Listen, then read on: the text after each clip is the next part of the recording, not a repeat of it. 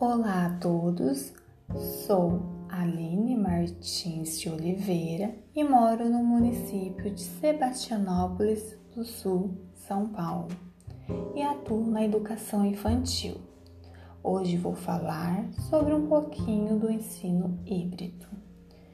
Tive acesso ao curso do professor Geraldo, onde sou aluna e aprendi muito com suas aulas sobre o ensino híbrido. O ensino híbrido é a realidade desse momento que estamos vivenciando. É uma mistura. Objetivamente, terá a participação de três atores. São eles: o professor, o aluno e o projeto.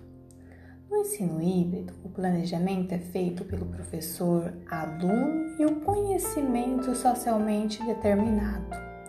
O aluno participa do planejamento, das escolhas, elaboração do conhecimento e tudo é baseado numa condição social.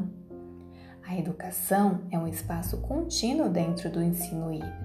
Não divide os espaços, ele se alonga para os espaços digitais.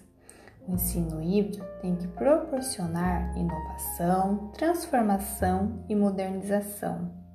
O aluno aprende fazendo.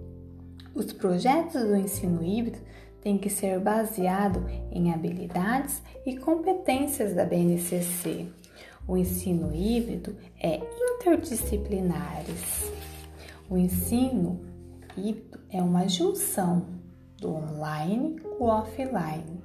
Esse online e offline forma um processo chamado on-life, que é dentro da própria vida. Espero que todos tenham gostado. Um grande beijo e até o próximo. Tchau!